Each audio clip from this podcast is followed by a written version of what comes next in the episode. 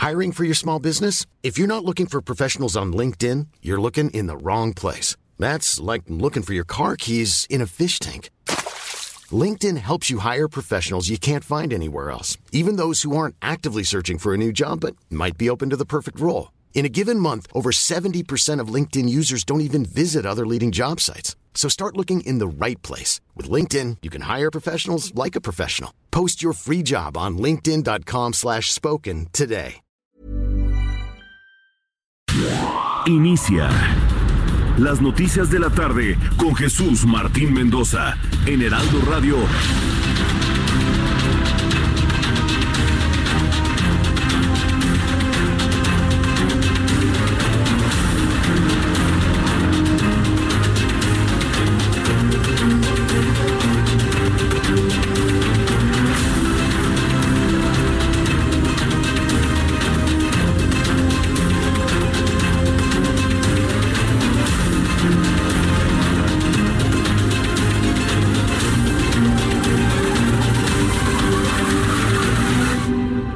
Las 6 de la tarde en punto, 6 de la tarde en punto, hora del centro de la República Mexicana. Bienvenidos, muy buenas tardes.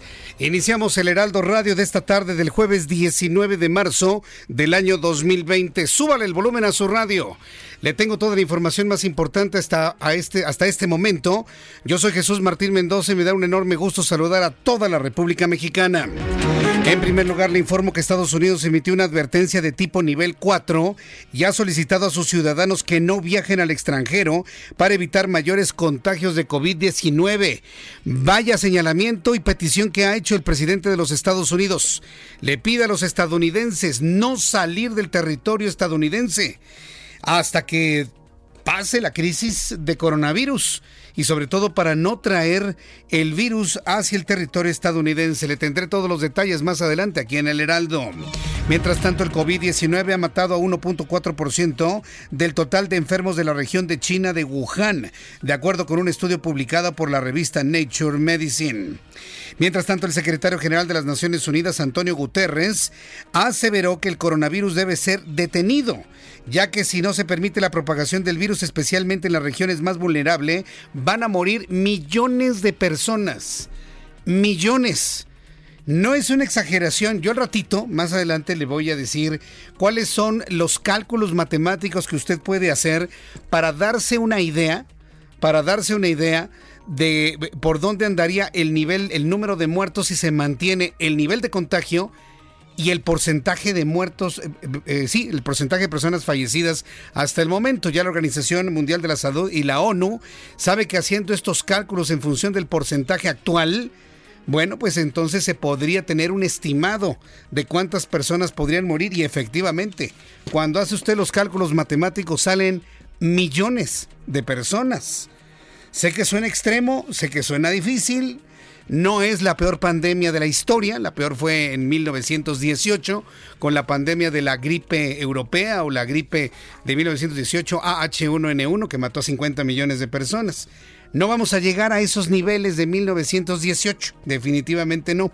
Pero si no se controla esta pandemia, ha dicho la Organización de las Naciones Unidas, podría haber millones de muertos en el mundo a lo largo de los siguientes meses. Ante la emergencia sanitaria por el coronavirus, el presidente de este país, Andrés Manuel López Obrador, bueno, sigue minimizando el caso del coronavirus. Él insiste que no hay motivos para paralizar el país. Dijo en su conferencia matutina que para qué queremos toques de queda. Ese es el razonamiento del hombre que fue votado por 30 millones de personas aquí en este país. Bueno, pues López Obrador anunció que su administración podría ya implementar el plan de emergencias DN3 de las Fuerzas Armadas, el cual contaría con el apoyo de elementos de la Marina y de la Defensa Nacional para el apoyo de la población en general. Vamos a escuchar lo que dijo esta mañana. Lo más importante es que estamos preparados médicamente. Tenemos un plan de atención a enfermos, los espacios, las camas suficientes en centros de salud, en hospitales, los medicamentos necesarios. Y si se requiere, ya se está preparando un plan DN3 esto es lo que dijo el presidente de la República. Ya se está preparando el plan de emergencias DN3 y esto de alguna manera pues el propio presidente de la República lo ha hecho como un anuncio sin duda el más importante del día de hoy en su conferencia matutina. Durante esta tarde los gobernadores de Tamaulipas, Nuevo León y Coahuila Debe usted notar que la federación sigue estacionada en la fase 1 y así seguirá al menos este fin de semana para que López Obrador pueda pues ir a Oaxaca, celebrar a Benito Juárez y darse su baño de pueblo. Eso a mí en lo personal me queda clarísimo. Como los gobernadores también están observando esta tendencia de mantener las cosas igual, el gobernador de Tamaulipas, el de Nuevo León, el de Coahuila, se reunieron con el propósito de homologar criterios e implementar acciones conjuntas ante la pandemia de COVID-19 en el noreste de México. Esta es la voz de Francisco García Cabeza de Vaca, gobernador de Tamaulipas. Se han llegado a acuerdos que quisiera darlos a conocer, mismos que tienen que ver con una coordinación y comunicación constante eh, entre los tres eh, estados. Sin embargo, eh, es de todo sabido que el primer paso para resolver un problema es aceptar que se tiene. Y ya se tiene en nuestro país. estos tres estados no son la excepción, especialmente cuando tenemos la vecindad con Estados Unidos, donde hay estados como Texas que ya declaró como estado de emergencia en materia de salud eh, y donde contamos entre los tres estados con más de 21 o 22 cruces fronterizos. Los flujos de comercio y de movimiento de personas eh, son de los de mayor movimiento entre México y Estados Unidos. Están precisamente estos tres estados. Entre todos eh, tenemos cerca de siete aeropuertos internacionales.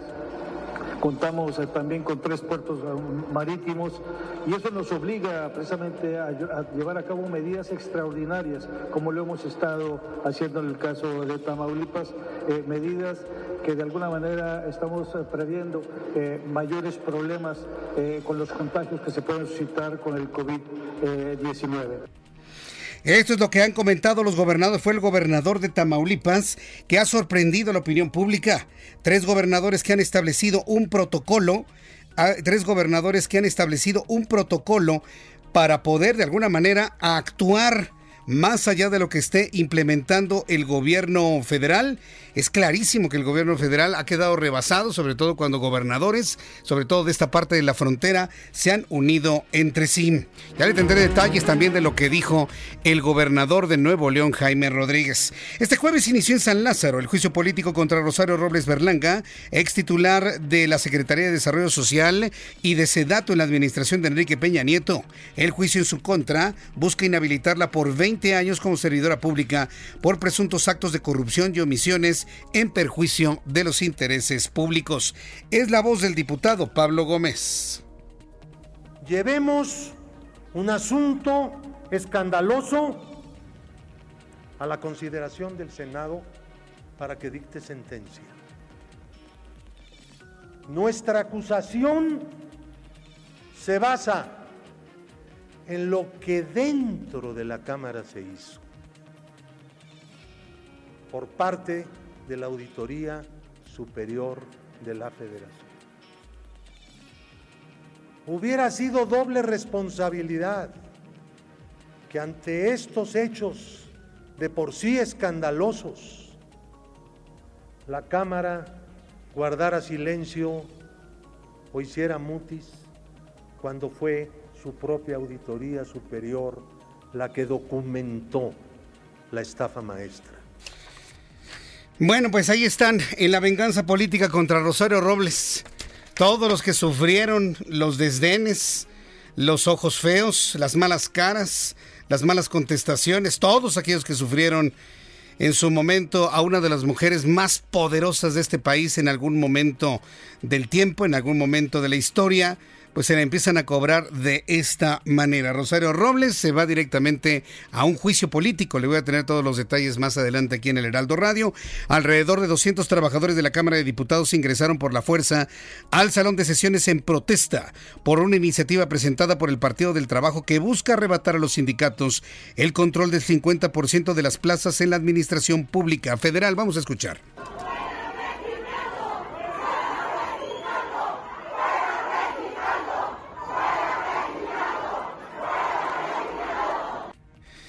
Esto fue el, momento de la protesta. Más adelante con todos los detalles. Aquí en el Heraldo Radio. Le informo también que la Bolsa Mexicana de Valores cerró la jornada en su nivel más bajo desde noviembre de 2011.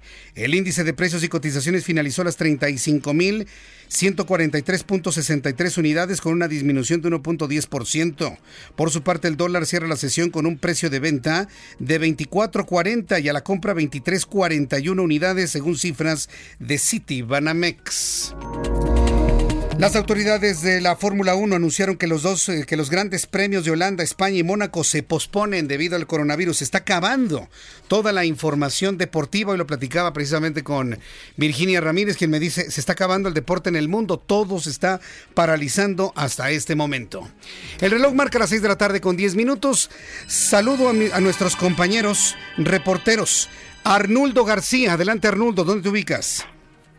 En Tamaulipas, para informarte que los gobiernos de Tamaulipas, Nuevo León, Coahuila, acordaron formular una justificación técnica para solicitar a la Federación recursos económicos adicionales a fin de atender la emergencia derivada del coronavirus. También convinieron en homologar esfuerzos y lineamientos en escuelas, aeropuertos, centros recreativos, parques penales y empresas, entre otros. Así también buscarán sostener una reunión con el gobierno de Texas con el mismo propósito de unificar criterios sobre la aplicación de medidas sanitarias en la franja fronteriza entre México y Estados Unidos. El monto de los recursos que están solicitando los gobernadores de Francisco García Cabeza de Vaca, Jaime Rodríguez Calderón y Miguel Ángel Riquelme Solís de Tamaulipas, Nuevo León y Coahuila respectivamente no fue dado a conocer y únicamente insistieron en la necesidad de fortalecer la infraestructura de salud. Los gobernadores de la región noreste se reunieron este mediodía en Monterrey para unificar criterios sobre las recomendaciones, pues es este uno de los problemas que se tienen en el país de no unificar las recomendaciones. El gobernador Francisco García Cabeza de Vaca advirtió que en Tamaulipas, Nuevo León y Coahuila hay unos 25 mil migrantes los cuales no se encuentran en las mejores condiciones para enfrentar un brote del COVID-19, por lo cual es necesario que la federación se haga cargo de ellos. Hasta aquí mi información. Muchas gracias por la información, Arnoldo. Saludos. Gracias, que te vaya muy bien allá en Tamaulipas. Vamos con Claudia Espinosa, nuestra corresponsal en Puebla, con una actualización de los casos de coronavirus en la entidad. Adelante, Claudia. Así es, te saludo con gusto aquí a los amigos del Heraldo Media Group, pues son 12 casos los que se tienen registrados aquí. En Puebla uno de ellos ya ha dado de alta, pero bueno, también hay 18 pruebas pendientes en el laboratorio estatal que estarían dándose a conocer los resultados en el transcurso de esta noche o ya mañana temprano. Y hay 17 pruebas de laboratorios privados que ahí salieron positivas, sin embargo estas personas tendrán que ser trasladadas al laboratorio estatal para confirmarlo, con lo cual pues eh, los casos en Puebla podrían estar multiplicándose en los siguientes días de así confirmarse. El secretario de Salud en el Estado, Jorge Humberto Uribe señaló que se continúan con las medidas de vigilancia y bueno, el gobernador del Estado, Miguel Barbosa Huerta, comentó que se está trabajando con todas aquellas personas que están fuera de Puebla, como hay eh, casos de personas en Perú, para apoyarlas y tratar de que regresen una vez que se confirme pues que no son portadoras del virus o darles la atención que se requiera. Hasta aquí el reporte desde Puebla. Muchas gracias por la información, Claudia Espinosa. Muy buenas tardes. Hasta luego. Nuestros compañeros reporteros en la República Mexicana con la noticia aquí en el Heraldo Radio. Vamos con nuestros compañeros reporteros urbanos, periodistas especializados en información de ciudad. Empezamos con Israel Lorenzana. Adelante, Israel. Jesús Martín, gracias. Muy buenas tardes. Pues tenemos información para nuestros amigos que se desplazan a través del eje 2 norte en su tramo Eulalia Guzmán. Y es que por más de tres horas estuvo bloqueada esta importante arteria, exactamente al cruce con Central Lázaro Cárdenas. Se trataba de enfermeros del Hospital General de Zona número 27 del Seguro Social, los cuales estaban demandando pues consumos para poder atender a los pacientes que han llegado estos últimos días. Y bueno, pues es que señalaban que no tienen cubrebocas, que no había pues gel antibacterial Jesús Martín. Esto por supuesto generó muchos contratiempos para los automovilistas que se desplazan a través de la zona del Eje 2 Norte, desde Avenida del Trabajo, desde Congreso de la Unión, pues hay que anticipar su paso por varios minutos. Ya se han replegado, los elementos policíacos están agilizando la realidad, aún así hay muchos contratiempos con dirección hacia la avenida de los insurgentes. La alternativa, hay que utilizar el circuito interior. Jesús Martín, la información que te tengo. Muchas gracias por la información, Israel Lorenzana. Vamos a nuestro compañero José Arturo García, quien nos tiene más información de lo que ocurre en las calles de la Ciudad de México. Adelante, José Arturo. Gracias, buenas tardes. Exactamente, información vial de la Avenida de los Insurgentes Sur, donde únicamente encontramos contratiempos en los cruceros con semáforo proveniente del eje 6 Sur con dirección a Río Mixpac y la zona de Barranca del Puerto en dirección también hacia la zona sur de la capital. Únicamente hay que anticipar el paso por ese trayecto que les estamos mencionando. Sentido opuesto, dejando atrás Barranca del Muerto, la zona de San Ángel y con dirección hacia la zona norte-centro y también el tronque hacia la colonia Roma, sin dificultad vial hasta el momento, únicamente un ligero asentamiento en la zona del eje 5 Sur y, por supuesto, únicamente manejo usted con mucha precaución. En este momento no tenemos lluvia. Regresamos contigo, Jesús Martín. Muy buenas tardes. Gracias, muy buenas tardes a nuestro compañero José Arturo García. Gracias. Estaremos con todos nuestros compañeros reporteros urbanos, nuestros corresponsales en la República Mexicana, con toda la información que usted necesita saber. Yo le invito para que entre en contacto con nosotros a través de mi cuenta de Twitter, arroba Jesús Martín MX, en donde mantengo este sondeo que desde hace dos días le he invitado a que lo llene, a que participe, a que lo conteste porque me parece que es muy importante saber cuál es la idea de la sociedad mexicana sobre asuntos como este. Estamos en tiempos de resguardo, sin embargo, yo le estoy preguntando a través de mi cuenta de Twitter, arroba Jesús Martín MX, en este sondeo que le he propuesto, tomando en cuenta la idiosincrasia mexicana estos días de no actividad o de resguardo por coronavirus, los mexicanos tomarán estos días como hasta este momento, 64% lo van a tomar de vacaciones, 18% como resguardo, 16% como trabajo normal y solo el 2% lo dedicarán a leer algún libro. Para que se dé usted una idea, 2%, yo no sé qué me asombra más, los que se van de vacaciones o los que no toman ni el instructivo del celular que usan todo el día. Me sorprende. Bueno, pues de vacaciones el 64%. Yo le invito para que entre a mi cuenta de Twitter, arroba Jesús Martín MX, para que participe en este sondeo. Le quedan 30 minutos y será muy interesante que usted participe en este ejercicio para conocer qué es lo que piensa el público que escucha nuestro programa de noticias. Son las 6 de la tarde con 17 minutos. Hoy es 20. Hoy es 20 de marzo de 2020. ¿Qué sucedía un día? Hoy, perdón, 19. Ya, ya, me estoy yendo al día 20. Hoy es 19 de marzo. Abraham Arreola ya está listo para decirnos qué sucedía un día como hoy, 19 de marzo, en México. Esto es un día como hoy, en México. 1522. Se funda la aldea de Toluca del Herro. 1823. Agustín de Iturbide abdica como emperador de México. 1959. Es la inauguración de las instalaciones del Instituto Politécnico Nacional en Zacatenco, Ciudad de México. 1999. Fallece en la Ciudad de México el poeta chiapaneco Jaime Sabines Gutiérrez, autor del poema Los Amorosos. Esto es un día como hoy en México. Muchas gracias, Abraham Arriola. Muchas gracias, Abraham Arriola, por las, eh, las efemérides del día de hoy.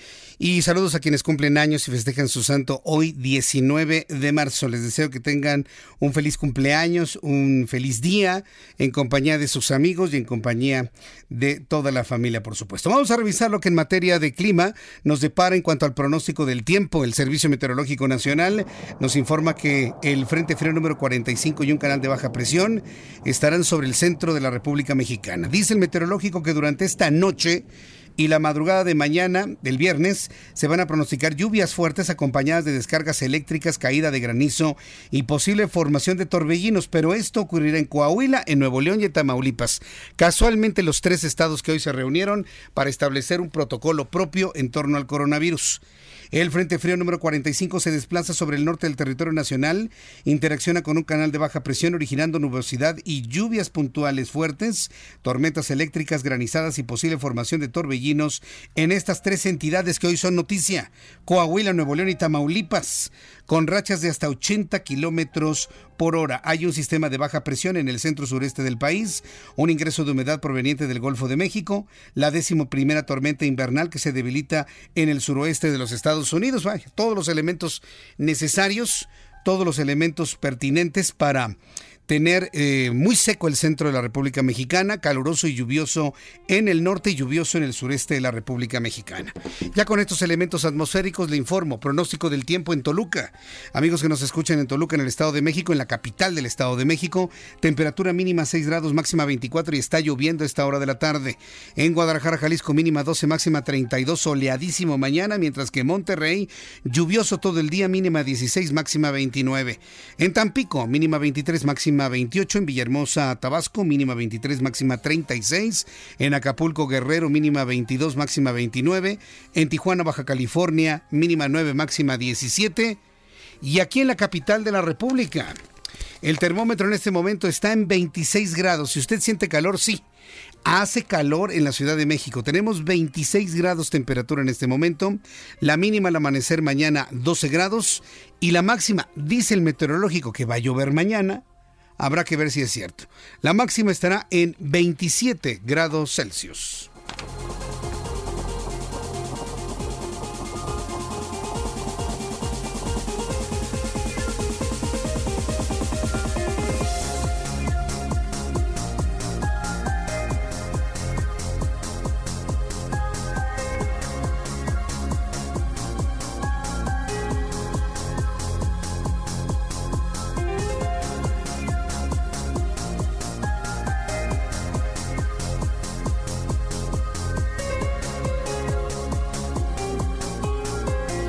6 de la tarde con 21, 6 de la tarde con 21 minutos, hora del centro de la República Mexicana. Inició el juicio contra Rosario Robles Berlanga y fue suspendido por protesta. Evidentemente estamos ante un caso político que está obrando de manera paralela con el asunto del coronavirus. Acuérdese que aquí en el Heraldo Radio le presento la información que verdaderamente es importante no la que es importante para alguien, sino la que es importante para usted. En el caso de Rosario Robles Berlanga, note usted que será histórico el que se tenga nuevamente un juicio político contra un servidor público de una administración anterior. En medio del juicio político contra Rosario Robles, la presidenta de la Cámara de Diputados, Laura Rojas, decretó un receso luego de que empleados sindicalizados entraran al salón de plenos para exigir el retiro de una iniciativa propuesta por el Partido del Trabajo. Qué oportunos, ¿no? Los empleados argumentan que la iniciativa propuesta por el diputado petista Reginaldo Sandoval busca quitarle 50 plazas al sindicato de la Cámara de Diputados. Sin embargo, con 271 votos a favor, el Pleno desagó a favor el dictamen de la sección instructora que acreditó elementos que responsabilizan a Robles del presunto desvío de 7 mil millones de pesos y se envió al Senado para su análisis, discusión y aprobación. Esto sucedió hoy en la Cámara de Diputados. Por un lado, un inicio de juicios políticos contra Rosario Robles y por otro lado, las protestas de los sindicatos de trabajadores que dicen les van a quitar sus plazas. Esto solamente sucede en México. Mientras tanto, en el Pleno de la Cámara de Diputados se avala una serie de reformas que reglamentan la reelección de diputados senadores hasta por cuatro y dos periodos consecutivos respectivamente sin dejar el cargo. Esto es un despropósito. Así como se lo digo, esta es una intentona dictatorial. Esta es una intentona legislativa propia de ambiciosos. Propia de ambiciosos. Que dicen, llegamos para quedarnos y servirnos, ¿no? Sí, porque ahí aparece. ¿Usted cree? El propio presidente de la República dice que lo, que lo corrupto no termina de morir, lo nuevo no termina de nacer. Pues aquí una prueba, lo que todavía no termina de morir, a decir de él. La Cámara de Diputados habría avalado una serie de reformas que reglamentan la reelección. ¿Ok? Que se reelijan. Pero si se quieren reelegir, se tienen que salir del cargo. dejar de ganar, dejar de percibir, dejar de mamar del erario. Sí, diputados, dejen de hacerle al becerro, estar ahí pegados en la ubre. Ya estuvo suave. Si quieren reelegirse, se tienen que ir del cargo, al menos, no sé, el tiempo que ustedes determinen, seis meses, una cosa así hacer su trabajo de campaña y entonces reelegirse. Ah, no, pues lo que aprobaron es reelegirse cuatro y dos periodos consecutivos, hasta por cuatro periodos consecutivos sin dejar el cargo, es decir, utilizar el dinero del erario para hacer campaña. Pero pues el presidente luego está nada más en su, en, en su aeropuerto, está nada más en sus ondas y en sus detentes, que ni cuenta se dio. Ahorita le voy a platicar. Lo anterior significa que los actuales integrantes de la 64 legislatura de mayoría morenista podrían ocupar sus roles hasta el año 2030. Y 30 millones de mexicanos ilusos porque votaron por algo distinto. Usted que votó por López Obrador y por Morena, mire por lo que votó. Por exactamente lo mismo que usted ya no quería. Individuos que se sirven con la cuchara grande, con la cuchara molera, para quedarse y eternizarse en el poder el tiempo que se les pegue la gana. Los de Morena, no estoy hablando del PRI, no estoy hablando del PRD, no estoy hablando del PAN, estoy hablando de su partido Morena que tanta esperanza le dio con López Obrador. A ver, que, que alguien que haya votado con mucha fe me explique eso qué es. ¿Cómo se justifica una cosa así? El caso es que por increíble que esto suceda, la votación se realizó sin la presencia del PAN, del PRI, del PRD, es decir, nada más voto Morena, mayoriteando por la cantidad de legisladores que son, por lo que solo lo hicieron los diputados de Morena, del PT, del Verde, del PES y del Movimiento Ciudadano. Este último partido lo hizo en contra. Eh, hoy en la mañana, y quiero por favor que ponga mucha atención en el audio, porque en las respuestas uno puede entender muchas cosas. Hoy tuve la, desdicha, el dolor, la pena de aventarme dos horas y media de mi vida escuchando la conferencia matutina. Es algo que yo no hago, no consumo yo ese producto. Nada más veo lo, lo, importante que ha señalado López Obrador, pero lo hice hoy debido al fallecimiento de la primera persona y conocer la posición del gobierno de México ante el primer fallecimiento por coronavirus en nuestro país que significó que le gusta el 5% del tiempo, fácilmente, ¿eh? 5%. Lo otro fue nada más adulaciones y sueños personales, nada más. En el momento de las preguntas y respuestas al presidente de la República, le plantea una reportera al presidente que qué opinaba de esto que habían aprobado los diputados. La reportera, muy clara, por cierto, vale la pena felicitarla, muy bien enterada, dice, presidente, usted es un hombre que ha insistido de manera muy puntual que no se puede utilizar el dinero del erario para hacer campañas, que nadie lo puede hacer. Sin embargo, los diputados lo, lo, hicieron porque aprobaron esto. ¿Qué opina usted de ello? ¿Sabe cuál fue la respuesta del presidente? Tenemos completo desde la pregunta, ¿verdad, Giovanna? Vamos a escuchar la pregunta. Escuche usted la respuesta. ¿Cómo le pide una respuesta a la reportera?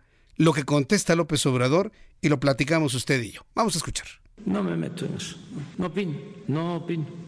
Eh, ¿Pero por qué? Usted ha sido muy claro. Porque a ver, antes la pregunta decía, le decía, a ver, páramelo ahí, por favor. Le decía, señor este, López Obrador, ¿qué opina usted de que los diputados aprobaron la reelección hasta por cuatro periodos, manteniéndose en el cargo? Entonces, esto fue lo que respondió. Otra no vez. me meto en eso. No opino, no opino. Eh, ¿Pero por qué? Usted ha sido muy claro Porque en este tema. son asuntos de partidos. Ah. Es un asunto del Congreso. ¿Cómo este, van a usar recursos públicos? No entiendo. Ellos no, tienen, no tienen que dejar el cargo, no tienen que pedir licencia para buscar su reelección. Entonces van a estar en funciones, cobrando, y al mismo ah, tiempo no, pueden sí buscar está, la reelección. Pero digo, eso yo creo que ellos mismos lo van a corregir. ¿Pero dónde lo aprobaron? En la Cámara de Diputados. A falta la de senadores. Sí. sí. Hay, nada más este, todo lo que es uso de dinero del pueblo para propósitos electorales se debe de evitar, no permitir. Pero esa es una opinión, sí, nada más. Lo otro, eh, no meterme porque está eh, muy eh, caliente el ambiente político electoral. Ahí está la respuesta. Digo, para mis colegas que se la pasan nada más ahí con la otras cosas, estas son las cosas que nos indican qué es lo que gira en torno a la mente del presidente de la República. ¿Qué notó? ¿Qué notó usted? Que no estaba enterado del tema, que el presidente de la República en la conferencia matutina no sabía lo que había ocurrido en el Congreso. Se lo preguntó la reportera. Dice, como no lo entendió, dijo, yo no opino, no me meto. Y entonces vienen todos los reporteros, pero ¿cómo no va a opinar? Es que son asuntos de partidos, no, no, es un asunto del Congreso. A ver, ¿cómo estuvo? Que no entiendo. Ah, no sabía, no estaba en conocimiento. Ya se lo explican y su reacción inmediata es, ah, no, eso está muy mal. Y estoy seguro que ellos van a corregir. ¿Pero en dónde fue? Y vuelvo a preguntar, en la de diputados. Ah, falta la de senadores. Y ya luego ahí se salió por peteneras.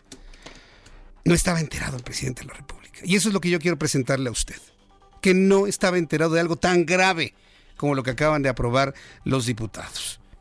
Si López Obrador es un hombre congruente, aunque esta reelección en funciones de los legisladores pase en el Senado, él tiene la obligación moral de detenerla y de vetar esa reforma. Y nosotros aquí en el Heraldo Radio, al menos yo, estaremos muy pendientes de que eso ocurra. ¿Cómo pretenden diputados reelegirse manteniéndose en funciones? Pues ¿qué creen que le están hablando a quién? ¿Qué creen que iban a dar un albazo por el asunto del coronavirus? No, señores. Vamos a detener el tema del coronavirus para analizar lo que ustedes aprobaron. Y pásenselo a la presidenta de la mesa directiva de la Cámara de Diputados. Pásense a los dirigentes de los partidos políticos. Por lo menos nosotros no nos vamos a dejar. Y vamos a estar muy atentos de lo que estén haciendo con este tema. Evidentemente pasa Senado y yo espero que ahí los senadores le den marcha atrás a un despropósito de este tamaño. Son las seis y media, las seis de la tarde con 30 minutos. Vamos a ir a los mensajes. Regreso enseguida. Le invito para que me escriba a través de mi cuenta de Twitter, arroba Jesús Martín MX, a través de YouTube en el canal Jesús Martín MX. Escuchas a Jesús Martín Mendoza con las noticias de la tarde por Heraldo Radio, una estación de Heraldo Media Group. Escucha las noticias de la tarde con Jesús Martín Mendoza. Regresamos.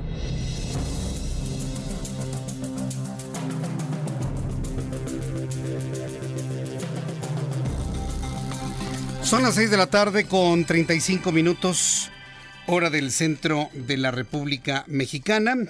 Bien, pues vamos a continuar con la información en unos instantes más. Eh, vamos a entrar en comunicación Vamos a entrar en comunicación. Vamos a entrar en comunicación con Francisco García Cabeza de Vaca, quien es el gobernador de Tamaulipas. Me da mucho gusto saludarlo, señor gobernador. Bienvenido, muy buenas tardes. ¿Cómo te va, Jesús? Qué gusto saludarte. Buenas tardes.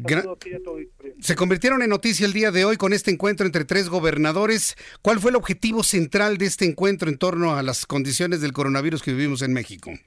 Gracias, gracias, Jesús.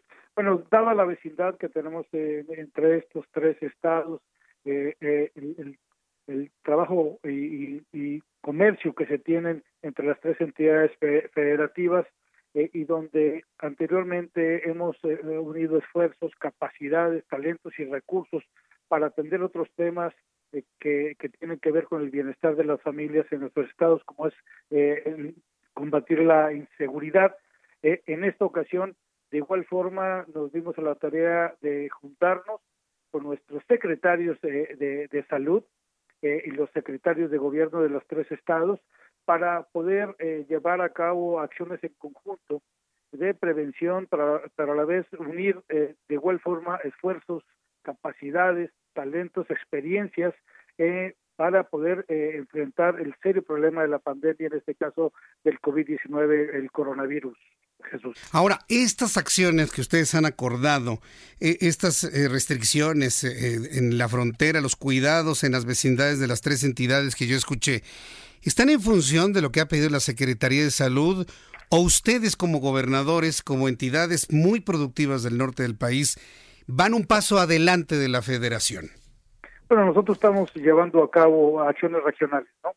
como te lo mencioné, hay una gran relación comercial eh, entre estas tres entidades eh, nos, nos une eh, pues la visión que tenemos de sacar adelante a nuestros estados y en esta ocasión pues poder eh, atender uno de los principales temas que nos está preocupando pero sobre todo ocupando a, a, todos estos estados del país y bueno el estado del norte no es la excepción y donde llegamos a acuerdos donde tenemos que homologar criterios y acciones precisamente para la prevención eh, de, que se sigan contagiando eh, personas con, con el COVID-19. De igual forma llegamos a otro acuerdo de buscar también una reunión eh, con nuestros vecinos del norte, que en este caso con el gobierno de Texas.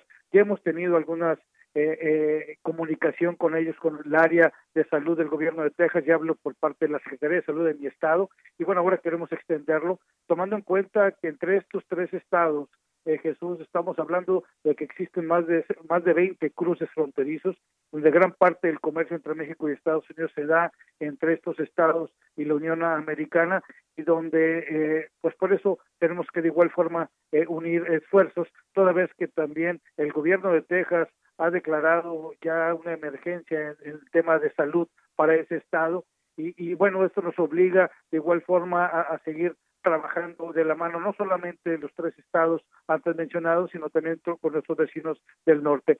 Y adicionalmente, hay otro fenómeno que, que se viene dando en la frontera norte de nuestro país y donde hoy en día es una preocupación adicional y que tiene que ver con la atención a los migrantes. Este es un tema que se ha platicado, se, se dio a conocer eh, eh, desde hace ya más de un año eh, las acciones que se deberían de llevar a cabo por parte del Instituto Nacional de Migración, inclusive eh, se firmaron acuerdos, y hablo por mi estado, con el mismo Instituto Nacional de Migración, donde había compromisos por parte nuestra, pero compromisos por parte del gobierno federal de, poder asegurarse que todas estas personas eh, que son deportadas, eh, o en este, este en este caso, que retornan a nuestro país, pues iban a, trasladarlos a lugares adecuados donde se les pudiera dar una, una atención digna, servicios eh, de salud, entre otros, y desafortunadamente esta no ha sido atendida. Eh, pero no solo eso, Jesús, el problema que se tiene hoy en día, imagínate, estamos hablando de cerca de 25 mil personas, migrantes que, que se encuentran en las diferentes partes de la frontera norte de estos estados y donde pues no ha habido eh, ni siquiera la más mínima eh, atención por parte del instituto de llamarnos, de ver qué acciones van a llevar a cabo ellos, tomando en cuenta, y hay que decirlo con claridad, que esto es una responsabilidad exclusiva del gobierno federal, del Instituto Nacional de Inmigración y que nosotros como Estados por supuesto que estamos coadyuvando, pero de eso a que ni siquiera pongan atención a un tema tan delicado como es eh, en este caso esta pandemia del COVID, del coronavirus, pues yo creo que ya obliga a, hacer un, llamado respetuoso pero a la vez enérgico para que se tomen medidas al respecto. ¿Por qué? Porque ya se detectaron del otro lado de la frontera y en nuestros estados también ya resultaron personas afectadas eh, eh, que dieron positivo. Entonces, en ese eh, sentido, gobernador, en ese sentido va mi pregunta, es decir, ustedes están tomando en sus manos el cuidado de sus poblaciones, de sus ciudadanos, con acciones que podrían equipararse a lo que implicaría una fase 2 ante la falta de, de un, del establecimiento de un criterio claro desde la federación, gobernador. Pues mira, hay que tomar en cuenta que nosotros estamos tomando, llevando a cabo medidas eh, que consideramos eh, que pueden coadyuvar a evitar un contagio eh, masivo. En este caso, si este va a ser escalonado, pues nos va a permitir dar una mejor atención. Es por eso que nuestros estados eh, pues hemos ya pedido a la población, cancelar de entrada cualquier evento masivo por parte de nuestros estados, inclusive en el caso de Tamaulipas, pues cancelamos eh, también nuestras áreas turísticas como playas y de recreación, eventos eh, deportivos. Eh, hemos dado salida a todas las personas que trabajan en el gobierno del Estado mayores de 60 años de edad y esto pues con la finalidad de no exponerlos precisamente porque son los que podrían tener un, efecto más negativo en torno si estos llegan a contraer este virus entre muchas otras acciones que estamos llevando a cabo en conjunto, pero con una misma finalidad, una prevención, pero sobre todo un trabajo que se está llevando de la mano con los sectores productivos y la sociedad en general. Bien, gobernador, pues eh, yo, yo espero que tengan un buen éxito. Desde el punto de vista político, nos da un buen sabor de boca que un gobernador del PAN, un gobernador del PRI y un independiente puedan ponerse de acuerdo en algo tan delicado como esto, gobernador. Yo creo que cuando hay voluntad eh, políticas, se pueden construir muchos, eh, muchas cosas, acuerdos como este que nos obliga eh, de alguna manera y que tenemos eh, la responsabilidad de actuar en consecuencia, lo estamos haciendo, pero te repito, la única manera de tener buenos resultados es obviamente con la con el apoyo y con el respaldo de la sociedad. De igual manera, se está tomando, se está sumando a todos estos esfuerzos que al final del día son de todos para dar los, resultados que esperamos. Bien, yo espero que esto le dé buenos resultados, que se proteja todo. Mire, por ejemplo, está surgiendo en este momento la noticia que Argentina se ha declarado en cuarentena total y ha cerrado todas sus fronteras de Argentina. Y estas condiciones van a ir, eh, se van a ir incrementando en el continente americano conforme avancen los días. Gobernador, yo le agradezco mucho el que me haya tomado la llamada telefónica. Gracias a ti, te mando un saludo y que pases buenas tardes. Fuerte abrazo, gracias, gracias por su tiempo. Ese Francisco García Cabeza de Vaca, gobernador constitucional de Tamaulipas, a falta de una posición clara por parte del gobierno. Hoy decía Andrés Manuel López Obrador, es que ningún gobierno informa como el nuestro, hasta dos veces al día. Sí, presidente, pero si hacemos un análisis de las dos horas y media que se llevó usted el día de hoy, no valen la pena más de 30 minutos. No valen más, no valen la pena más de 30 minutos, se lo digo con, con, franqueza, con conocimiento de la comunicación. Digo, algo sé en todos estos años. Algo sé de comunicación en todos estos años. Entonces, no, no nos diga que no. Una cosa es estar presente como nadie lo hace en el mundo y otra cosa es informar. Eso es muy diferente. Y precisamente si hubiera información, no habría necesidad de que tres gobernadores de la frontera norte se pongan de acuerdo entre ellos ante la falta de claridades desde la federación, establecer su propio protocolo. ¿Por qué es importante todo esto? Porque las cosas van cambiando minuto a minuto, minuto a minuto, hora tras hora, hora tras hora. Argentina, noticia de último momento, está anunciando al mundo en este momento que se declara en cuarentena total. ¿Qué significa la cuarentena total? Están tomando medidas igual que en Italia. Están cerrando por completo todas sus fronteras. Según la última información que ha dado a conocer el diario El País, el gobierno de Alberto Fernández, por cierto es peronista, que tiene una ideología de izquierda, mm, eh, han privilegiado más la salud de las personas que la salud financiera de Argentina. Y mire que Argentina tiene problemas económicos mucho más graves que los que tiene México. Argentina tiene problemas mucho más delicados en lo económico, en lo financiero, que México. Y han decidido paralizar el país con el objetivo de que no entren más casos de coronavirus al territorio argentino. El asunto es interesante porque aquí en México ya se declaró que no habrá fase 2, que todo se mantiene normal, que solamente se recomienda la no asistencia a eventos de más de 5 mil personas. O sea, si usted va a una de, arma usted una de 4.950, donde 50 personas no significan nada, la puede hacer sin mayor problema. ¿eh? Entonces, note usted los contrastes, note usted la emergencia que tiene Estados Unidos, que lo tenemos pegado.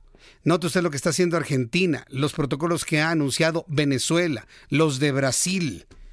Y aquí, pues no pasa nada. Mire, no va a pasar nada. Mañana en la mañana Mañana viernes no va a pasar nada, vamos a seguir en fase 1. La fase 2 se puede asomar hasta la próxima semana. No vea usted la fase 1 de aquí al domingo. Pues porque el sábado es día de Benito Juárez y hay que hacer una fiesta, y hay que bailar, y hay que abrazar y besar. Al fin que no pasa nada, ¿no? Pues la fuerza es moral. Pues, ¿Cuál es el problema, no?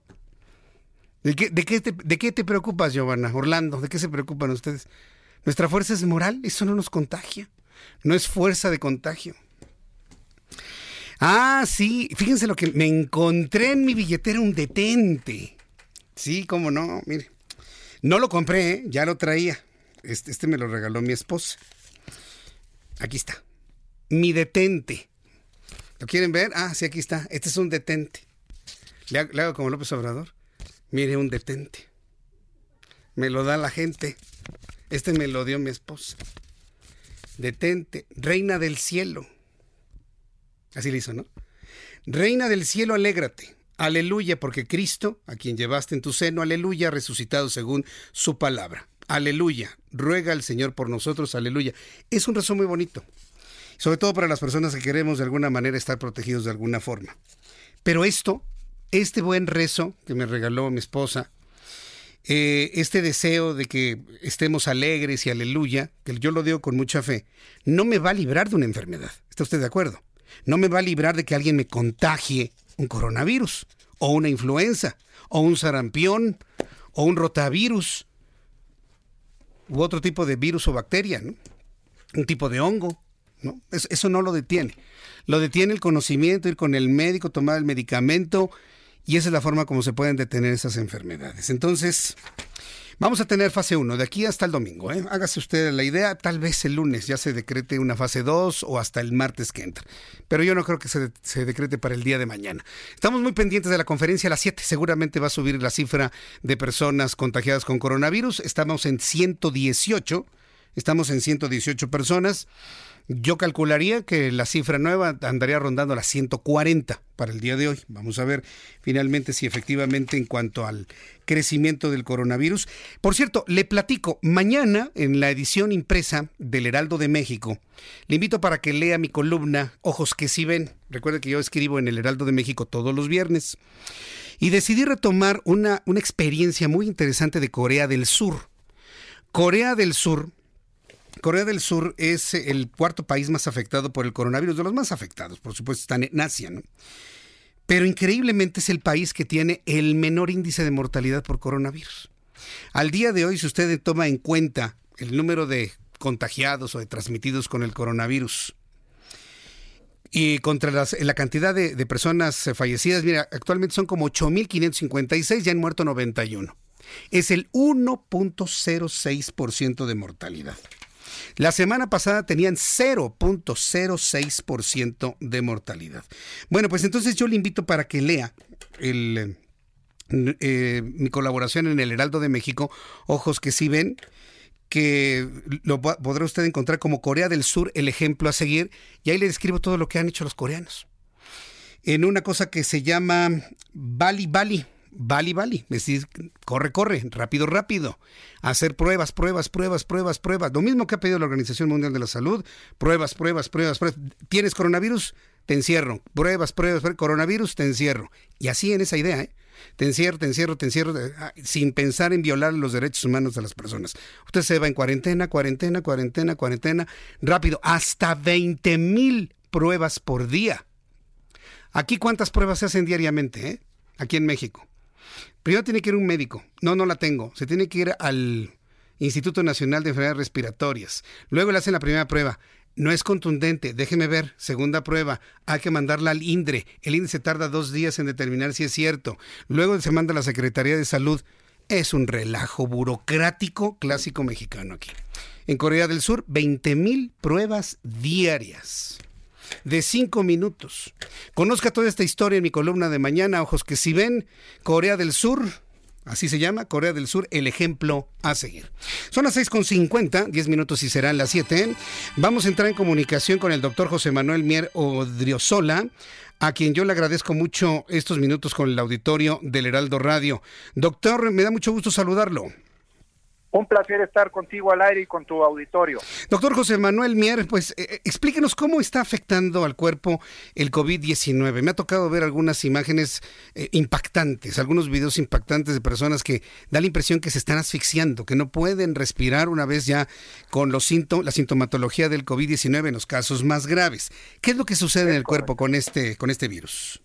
Mira, eh, en primero yo, yo quisiera transmitir un mensaje de, preocupación, pero a la vez de mucha calma, porque eh, la pregunta que tú me dices es, ¿cómo, ¿cómo afecta el virus al cuerpo? Bueno, pues al cuerpo, al 80% de los afectados lo va a afectar de una manera leve, a un aproximadamente 15% de manera eh, moderada y a un 5% de manera muy severa. Entonces, es en estos severos en los que nos debemos nosotros de centrar. ¿Por qué? Porque el, virus cuando entra al organismo, entra por la mucosa respiratoria, entra por la vía aérea, eh, ustedes todos han visto que el virus tiene como algunas protuberancias que, de hecho es el que le da el nombre, ¿no? De coronavirus.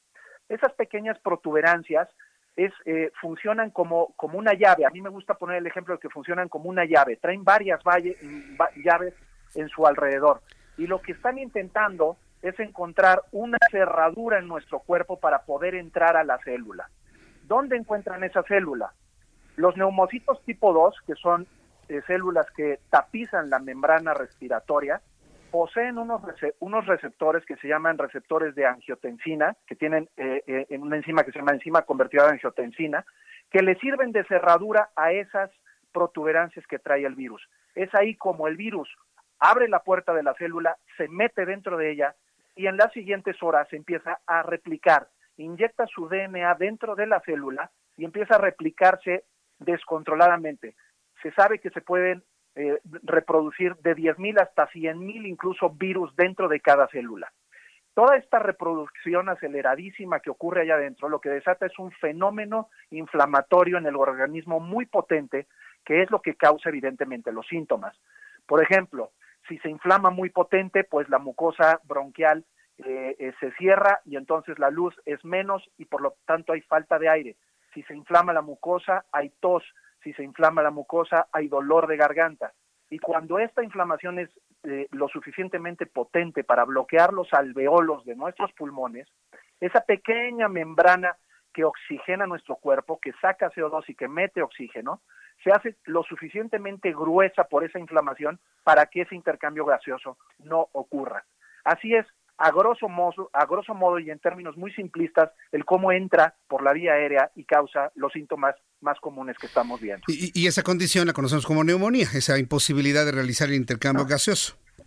Es correcto. Cuando mm. el intercambio gaseoso no es posible y se acumulan secreciones las cuales se infectan, eso es lo que se convierte en una neumonía. Eh, ¿Se tiene alguna idea? Bueno, debe ser por su información genética, pero ¿por qué este virus es específicamente eh, se, adhiere precisamente a los alveolos pulmonares, porque finalmente los, los virus, como el de la influenza, se adhieren pero a los tejidos de la parte superior del, tracto respiratorio, pero resulta que este virus parece que lo hace al revés, lo hace al este interior de los pulmones. Lo hace muy interesante su mecanismo de acción, el, lo, lo, que te acabo de comentar. Estas protuberancias que tiene, que funcionan como llave, llave de nuestras células, encuentran ese receptor en, lo, en, la, en el receptor que te acabo de mencionar.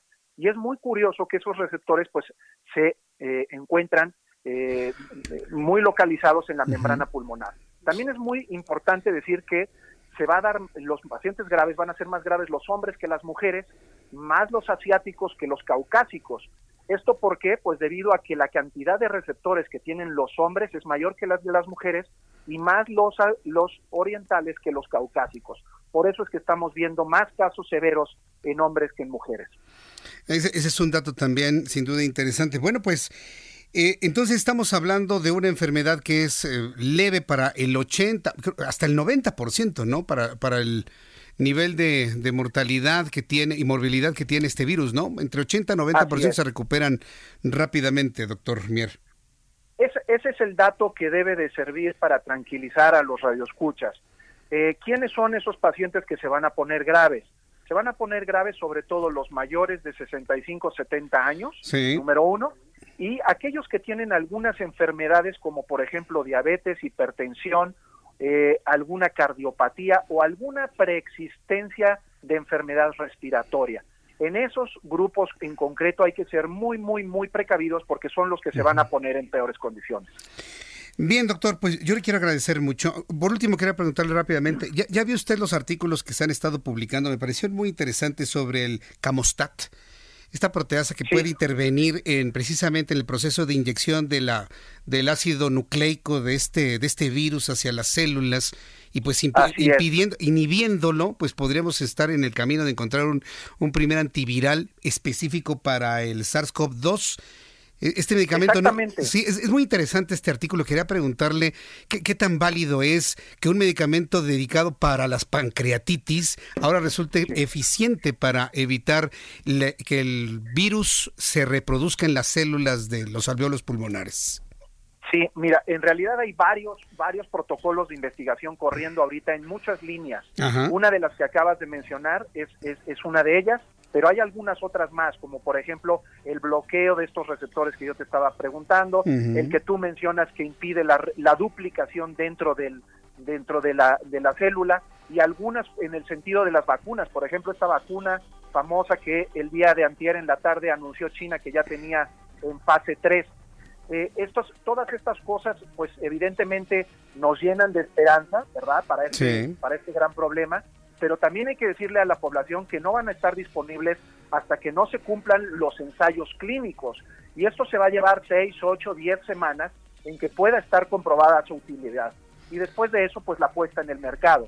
De tal suerte que para nuestra situación actual no van a estar disponibles esos medicamentos. Por pues. eso, el implementar las medidas precautorias que que hemos estado escuchando constantemente en medios de comunicación es de momento lo más importante. Bien, doctor, pues José, José Manuel Mier Ordiosola, yo, yo, le agradezco mucho el que nos haya tomado la llamada telefónica. Seguimos al pendiente de su información conforme vaya avanzando este fenómeno de salud pública en el mundo. Gracias, doctor Mier.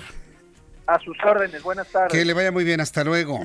Son las 6 de la tarde con 58 minutos, voy a ir a los anuncios, regreso enseguida con un resumen de lo más destacado. Le recuerdo que escuche usted El Heraldo Radio, yo soy Jesús Martín Mendoza. Mensajes y continuamos. Escuchas a Jesús Martín Mendoza con las noticias de la tarde por Heraldo Radio, una estación de Heraldo Media Group. Escucha las noticias de la tarde con Jesús Martín Mendoza. Regresamos.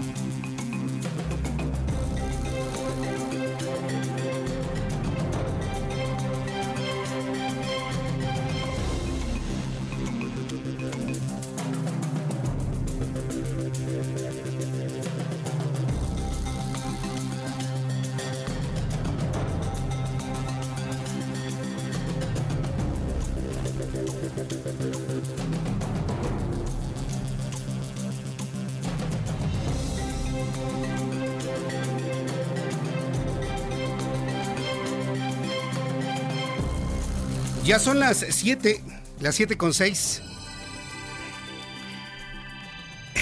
Ya son las 7 con 6, hora del centro de la República Mexicana. Muchas gracias.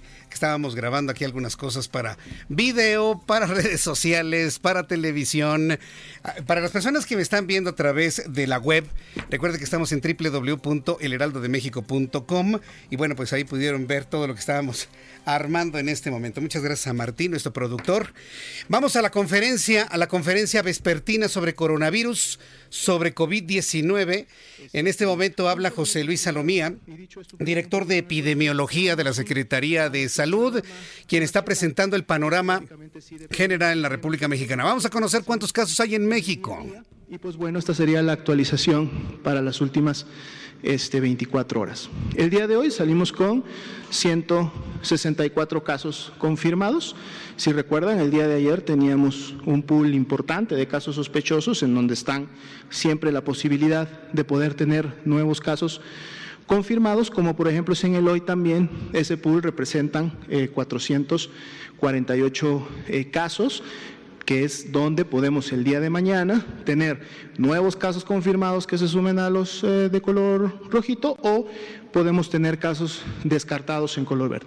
Doctor López La distribución eh, por estados la podemos ver precisamente representada a manera de colores en el mapa recordando nuevamente que la información puntual para cada estado en relación al número de casos y información como el antecedente o no de viaje, la fecha de inicio de síntomas, etcétera, la encuentran también todos los días después de las 7:30 de la noche publicada en la página oficial de la Secretaría.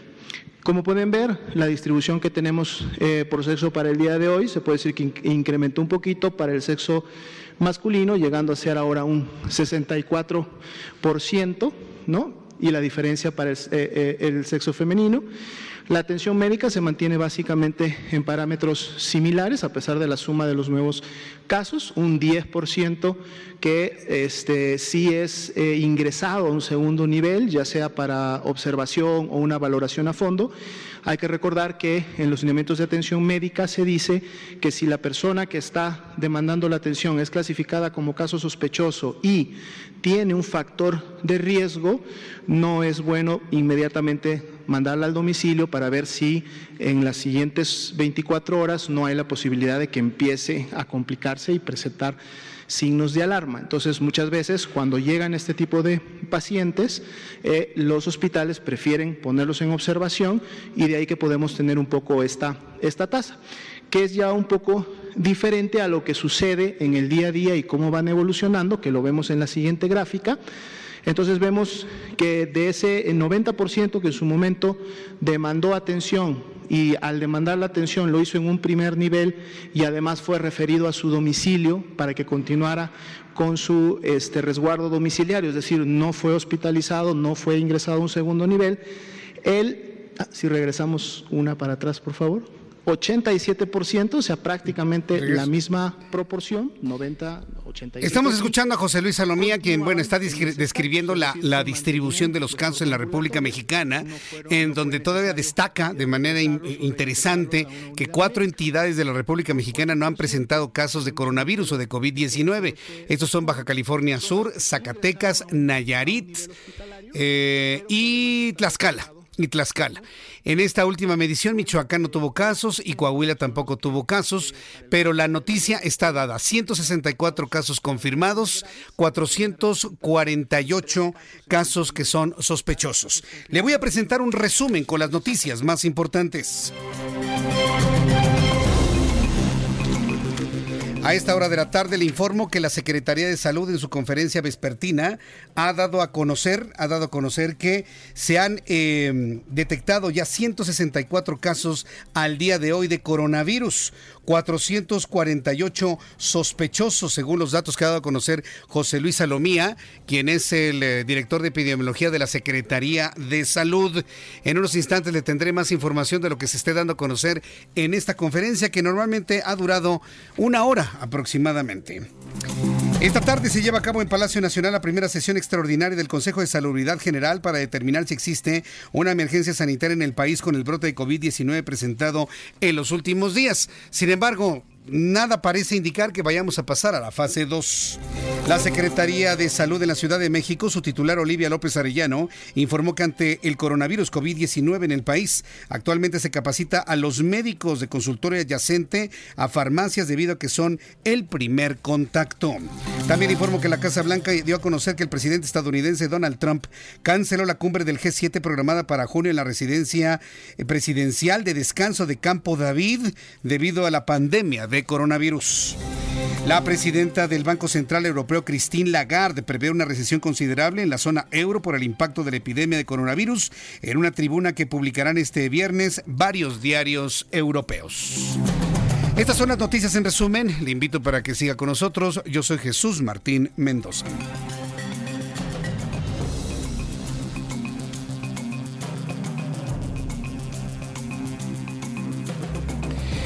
Ya son las 7 con 12, las 7 con 12 horas del centro de la República Mexicana. ¿Y qué cree? Que me quedé corto. Yo le había comentado que si la tendencia era la que habían establecido en la Secretaría de Salud en cuanto al crecimiento de casos, de 118 seguramente andaríamos entre 140 por 140, pues no, me quedé corto. 164 confirmados, 448 sospechosos. Y hay personas que a través de mi cuenta de Twitter, arroba Jesús Martín MX, me dicen que son más, muchos, muchos muchos más ante esta tendencia que hay en los hospitales eh, federales, de decir, usted no es candidato para la prueba. Ah, pero, pero, ¿cómo que no? No, usted no es candidato porque no tiene temperatura. No, usted no es candidato porque usted es demasiado joven. No, no, pues usted está fuerte, hombre. ¿Qué se va a morir, hombre? Las pruebas son para las personas adultas mayores. Y pues la gente se cruza de brazos como diciendo, bueno, ¿y ahora qué hago, no? Entonces, ese burocratismo, sí, y esperemos que le pasen el datito ahí al doctor Hugo López Gatel, que está ahí sentadito esperando su turno, se lo pase. No puede ser las pruebas tan burócratas cuando tenemos el ejemplo de Corea del Sur, por ejemplo, ¿no? Ese es el ejemplo, pero del otro lado, ¿no? De una velocidad inusitada. Sin embargo, se siguen presentando los casos de coronavirus, por ejemplo, Jenny Pascasio, nuestra corresponsal en Chiapas, nos informa que se ha confirmado el segundo caso de coronavirus. ¿En qué municipio del estado de Chiapas? Jenny Pascasio, adelante, te escuchamos. ¿Qué tal? Muy buenas noches. Jesús, te saludo con el gusto de siempre para informarte que, como bien dices, la Secretaría de Salud detectó el segundo caso positivo de coronavirus COVID-19 en Tuxtla Gutiérrez, Chiapas. El paciente de 47 años y su familia permanecen en aislamiento domiciliario. Esto fue informado por José Manuel Cruz Castellano, secretario de Salud en esta entidad. Dijo que esta persona del sexo masculino viajó al continente europeo donde tuvo contacto con una persona infectada en París, Francia. El hombre junto a su familia también recorrieron Alemania e Inglaterra, por lo que explicó que se trata de un caso importado. Las siete personas con las que tuvieron contactos, este, esta familia permanecen en vigilancia e, y aislamiento, por lo que la entidad entra en la fase 2 para evitar que se siga propagando el virus. Además, explicó que existen dos chiapanecos contagiados eh, eh, o que están en casos sospechosos que regresaron de un viaje de a Italia y fueron detectados en el aeropuerto de Cancún, Quintana Roo, donde permanecen en aislamiento. Muchas gracias por la información, Jenny. Seguiremos informando. Muy buenas noches. Buenas noches. Estos dos casos ya están siendo ya son contemplados evidentemente por la Secretaría de Salud, en donde José Luis Salomía sigue presentando los resultados del último informe y toma la palabra, va a tomar la palabra en estos momentos el doctor Hugo López Gatel, el eh, subsecretario para la promoción de la salud, quien se ha hecho presente en este lugar. Vamos a escucharlo. Es Hugo López Gatel. Ahorita quizá podemos abrir a preguntas y respuestas y seguramente una de ellas va a ser sobre la sesión del Consejo de Salubridad General. Vamos a empezar aquí con Ángeles Cruz, Blanca Valadez, ustedes dos, y así nos vamos yendo.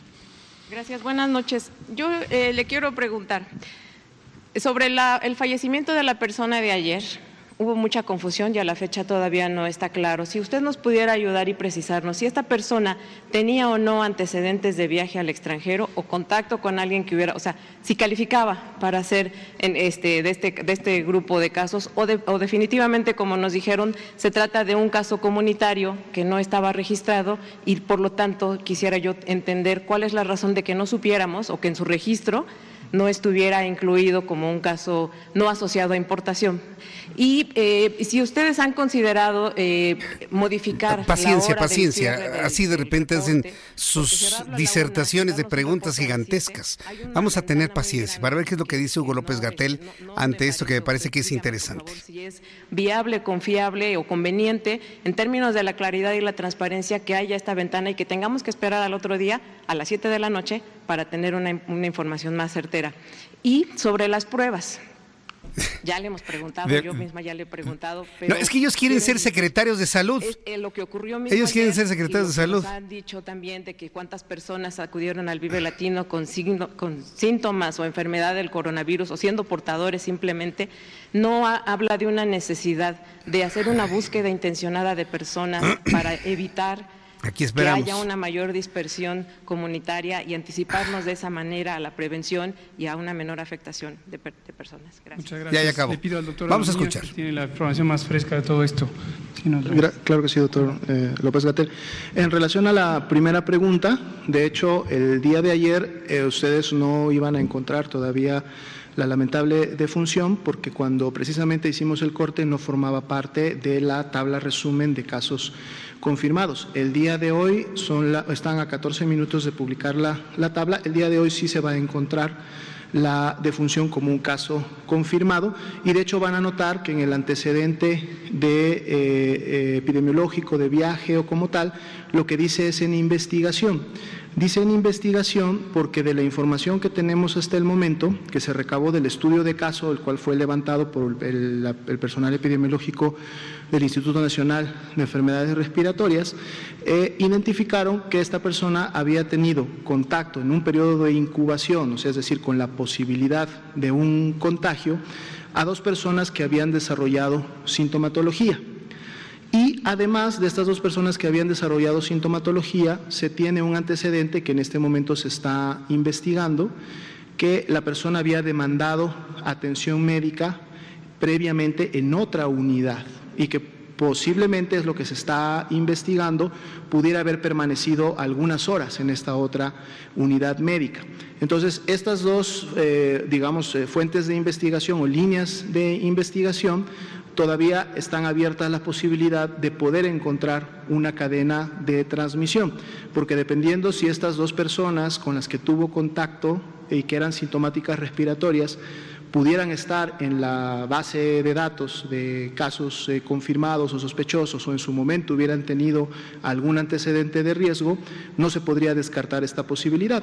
Claro, eso hay que comprobarlo hay que comprobarlo y para poder hacerlo requiere de la investigación del, caso.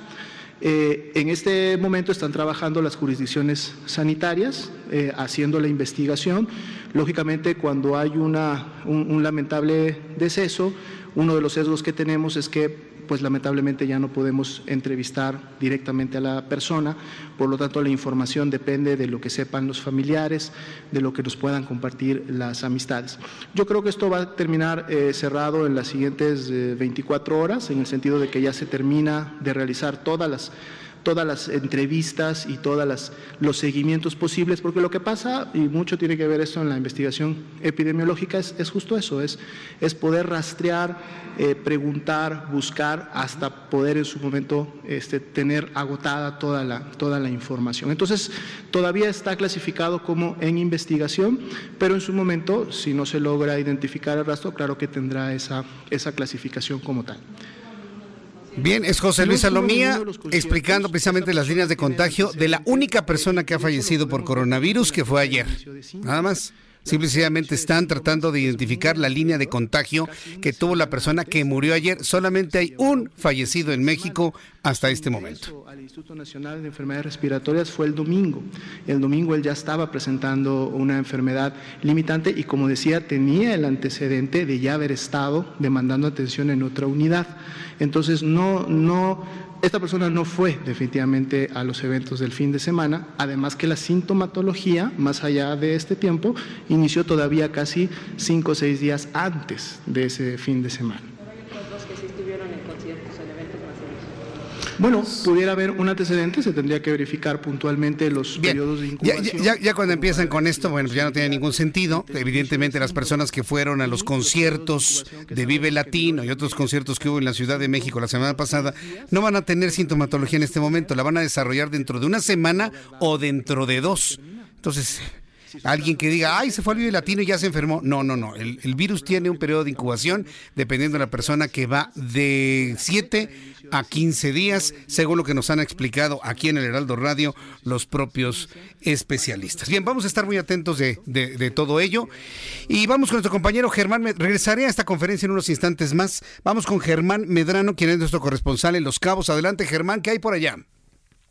Eh, gracias, Jesús Martín. Mira, mientras que en el primer destino turístico de México, en Cancún, Quintana Roo, se anunció el cierre de bares y restaurantes como parte de la medida de prevención para la contingencia que se aplica en todo el país por el coronavirus. En Los Cabos, el segundo destino turístico del país, aquí permanecerán abiertos los bares y restaurantes y antros. Esto lo confirmó la Dirección General de Fomento Económico y Turismo de Los Cabos, dirigida por Fátima Miranda Castro. Lo anterior, según ella, Jesús Martín, obedece al objetivo de mantener activa la economía del municipio, ya que eh, en cancelaciones de cruceros esto ha representado una pérdida del momento de 80 millones de dólares y por ello seguirán abiertos estos antros, restaurantes y bares, los cuales contarán eh, con cámaras para medir la temperatura, filtros de seguridad, gel antibacterial, bueno, lo, las medidas regulares eh, que se acostumbran. También confirmó que se van a operar estos establecimientos al 50% de su capacidad.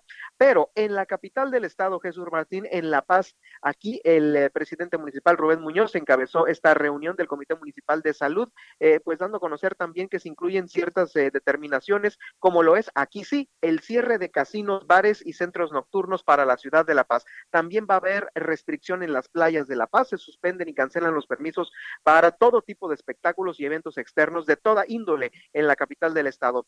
El Ayuntamiento de La Paz ha establecido controles de acceso en las entradas norte y sur de la capital y bueno, también algunos establecimientos eh, se les ha autorizado reducir su ocupación hasta en un 50%. Este es exclusivamente para la venta de alimentos, por lo cual también las medidas sanitarias eh, se estarán aplicando en estos establecimientos al doble, Jesús Martín. Bien, pues esto, eh, esto debe ser porque eh, Baja California Sur no ha presentado casos aún, Germán. No ha presentado casos y pues bueno, aquí el Producto Interno Bruto, el mayor porcentaje de este es justamente el turismo y de ello dependen muchas eh, eh, empresas, muchas familias eh, que elaboran principalmente en Los Cabos y de ahí se, se deriva el, el porcentaje a La Paz y luego Loreto, que son los tres destinos del estado, Jesús Martín. Correcto. Bueno, pues muchas gracias por la información, Germán Medrano. Nos mantenemos al pendiente. Sorprende que no haya casos en Baja California Sur, qué bueno, pero pues esto de alguna manera está relajando mucho las cosas. Gracias, Germán. Sí, te confirmo que al momento hay una página exclusiva del gobierno del estado que ha confirmado únicamente eh, 23 negativos y dos sospechosos tienen todavía en espera del resultado. Estamos al pendiente, Jesús Martín. Muy buenas tardes. Gracias, muy buenas tardes, Germán Medrano. Son las 7.24, las 7.24 hora del centro de la República Mexicana. Hoy es jueves, como todos los jueves, cinco minutos de cambio climático con el ingeniero Carlos Álvarez Flores, presidente de México Comunicación y Ambiente, que se encuentra bien resguardado para evitar que lo contagie de coronavirus, ¿verdad, ingeniero? Sí, mi querido Jesús Martín. Bienvenido. Claro sí. Me da mucho gusto saludarle, Bien ingeniero. guardaditos. Muy buenas noches a todos tus miles y miles de radioescuchas que hoy nos están, y también por la web que nos están viendo y escuchando. Mira, ayer tuvimos una reunión muy interesante en la Secretaría de Medio Ambiente y Recursos Naturales aquí en la Ciudad de México. A pesar de que están prohibidas las reuniones de más de 10, tuvimos que asistir a una reunión que yo tenía apenas, apenas 30 años esperando esta reunión. 30. Se trata de que ahora, a raíz de este nuevo gobierno y del nuevo director general de la Dirección General para la Gestión eh, integral de materiales de actividades riesgosas, o sea, de los residuos peligrosos, es el maestro Ricardo Ortiz Conde, a iniciativa de él, yo he estado platicando mucho con él en los últimos meses, seis meses que tiene él en el cargo, es nuevo, y yo hoy, hoy te puedo dar una muy buena noticia. Finalmente vamos a crear, vamos porque yo estoy parte de ese comité técnico asesor, que nos invitaron a todos los sectores de la sociedad, empresarios, académicos, ONGs, expertos, vamos a tener la unidad de sustancias químicas dentro de la Semarnat. Y después, en tres años, vamos a tratar de crear la Agencia Nacional de Sustancias Químicas. Y luego, en el camino, queremos hacer la Ley General para la Gestión Integral de las Sustancias Químicas. ¿Por qué? Porque cada 38 niños que nacen en México, uno de cada 38 niños que nacen hoy en México es autista. Casi 15 millones de mexicanos tienen diabetes tipo 2. 11 millones de mexicanos, 11 millones de mexicanos tienen insuficiencia renal. 8 millones de mexicanos tienen asma. Cada año mueren 2.000 niños menores de 15 años de leucemia. Y cada 40 minutos muere una mujer de cáncer de seno. Nada más. Ese es el balance. ¿Qué es lo que nos ocasiona eso? Las sustancias químicas, todas las que generamos en las actividades antropogénicas, las que emiten los autos, las industrias, la quema de la biomasa, toda la contaminación atmosférica, más los 4.730 aditivos alimenticios que vienen en la comida procesada, más los cientos de sustancias químicas con las que tenemos contacto en la casa, en el hogar. El champú, la crema, el desodorante, el talco, el perfume que traes, mi querido Jesús Martín, ese que huele a maderas, pues no es de madera, mi querido Jesús Martín. ¿De qué es? Es petroquímico, es un ah. derivado petroquímico, es la tecnología. Igual que la, el Chanel número 5, ¿tú crees que es de rosas, roja? No, es petroquímico. Entonces, ¿qué tenemos que hacer? Cumplir con todos los convenios globales que nos están diciendo desde 1980 y tantos, de los 87, Montreal, la capa de ozono, Rotterdam, Estocolmo, Basilea, y ahora el SAICOM, el, enfoque estratégico para la gestión integral de las sustancias químicas a nivel internacional, junto con la Organización Mundial de la Salud, saben de los graves daños del abuso que estamos haciendo de las sustancias químicas. Ahora, sí necesitamos esas sustancias. Hoy no podemos de un día para otro dejar de usarlas y sustituirlas por todas esas otras sustancias de origen natural. Ese es un proceso de desindustrialización. Oílo bien, nadie habla de eso, solamente aquí contigo, mi querido Jesús Martín, en el Heraldo Radio. ¿Dónde más? En el Heraldo Radio Estamos hablando de un término que se llama algo así como sería un poco regresar a lo natural. Hay un término filosófico en Francia que nació hace veintitantos años que se llama la desindustrialización, pero en realidad lo que tenemos que hacer es transitar hacia una mejor gestión. Vamos a sacar el plomo de las pinturas de los juguetes de los niños. Yo quiero sacar el cloro. Acuérdate que yo soy enemigo del cloro. Entonces, Vamos ahora sí con este nuevo gobierno, con esta nueva iniciativa, vamos a regular y a prohibir lo que tengamos que prohibir. ¿Por qué? Porque no es justo que sigamos dañándonos en este afán moderno de esta vida urbana. Tenemos que reconocer que son muy útiles las sustancias químicas, igual que los plásticos, que son muy útiles los plásticos. Hoy más que nunca, el tema del coronavirus nos obliga precisamente a usar esos plásticos. Te voy a dar un ejemplo rápido para terminar mi comentario. A ver, todos los pañuelos con los que nos estamos sonando, con los que estamos limpiando la nariz, con los que limpiamos las manos, el gel y todo eso, que puedan tener esas bacterias, tienen que ser separados y los tenemos que poner, ¿sabes qué? En una bolsa de plástico. Pero no hay bolsas de plástico en general.